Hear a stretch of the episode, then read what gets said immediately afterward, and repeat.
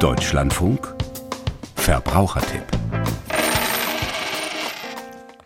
Nach Karneval legen viele eine Fastenzeit ein, ein bisschen Weihnachtsspeck loswerden und den Körper entgiften. Das ist meist das Ziel.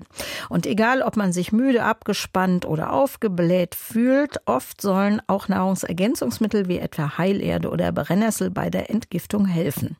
Doch halten diese Produkte, was sie versprechen? Der Verbrauchertipp von Tom Funke. Schädliche Giftansammlungen im Körper, sogenannte Schlacke, es gibt viele Nahrungsergänzungsprodukte, die diese Stoffe abbauen oder ausscheiden sollen. Der Begriff Detox steht dabei auf vielen Produkten, dabei ist das nur der verkürzte englische Begriff für Entgiftung. Das Ziel, das allgemeine Wohlbefinden steigern. Doch Ernährungswissenschaftlerin Antje Gahl von der Deutschen Gesellschaft für Ernährung DGE stellt klar, diese belegte Wirkung dieser Detox-Produkte, die ist einfach nicht da. Der Detox-Markt boomt, aber diese Belege dafür, dass diese Produkte wirklich so wirksam sind, haben wir gar nicht. Schlacke im Körper gibt es zudem nicht und der menschliche Organismus entgiftet schon von selbst. Dabei spielen Leber, Niere und die Haut eine wichtige Rolle.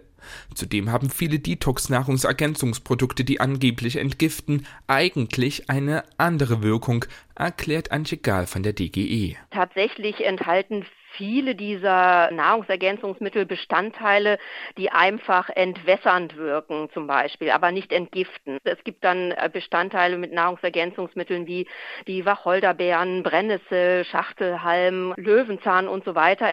Und solche Nahrungsergänzungsmittel, wenn die ständig verwendet werden in hoher Dosierung, würde es ja auch zu einer erhöhten Ausscheidung kommen. Das heißt, dadurch gehen aber auch immer wieder bestimmte Mineralstoffe mit verloren. Auch die oftmals beworbene Aktivkohle unterscheide nicht stoffspezifisch und scheide dann auch für den Stoffwechsel wichtige Vitamine und Mineralstoffe aus und könne zu Verstopfungen führen, sagt Antje Gahl von der DGE.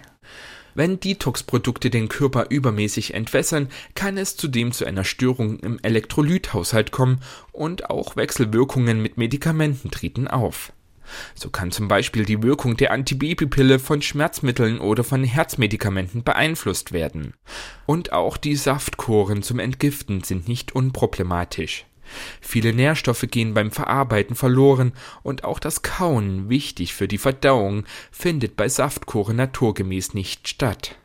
Zudem belastet der hohe Fruchtzuckeranteil der Säfte die Leber eher, als dass sie unterstützt wird. Dennoch werben viele Anbieter von Detox-Produkten mit einer körperentlastenden Wirkung. Die Ernährungsexpertin der Verbraucherzentrale NRW, Konstanze Rubach, macht aber deutlich, Werbung mit dem Begriff Detox ist prinzipiell verboten.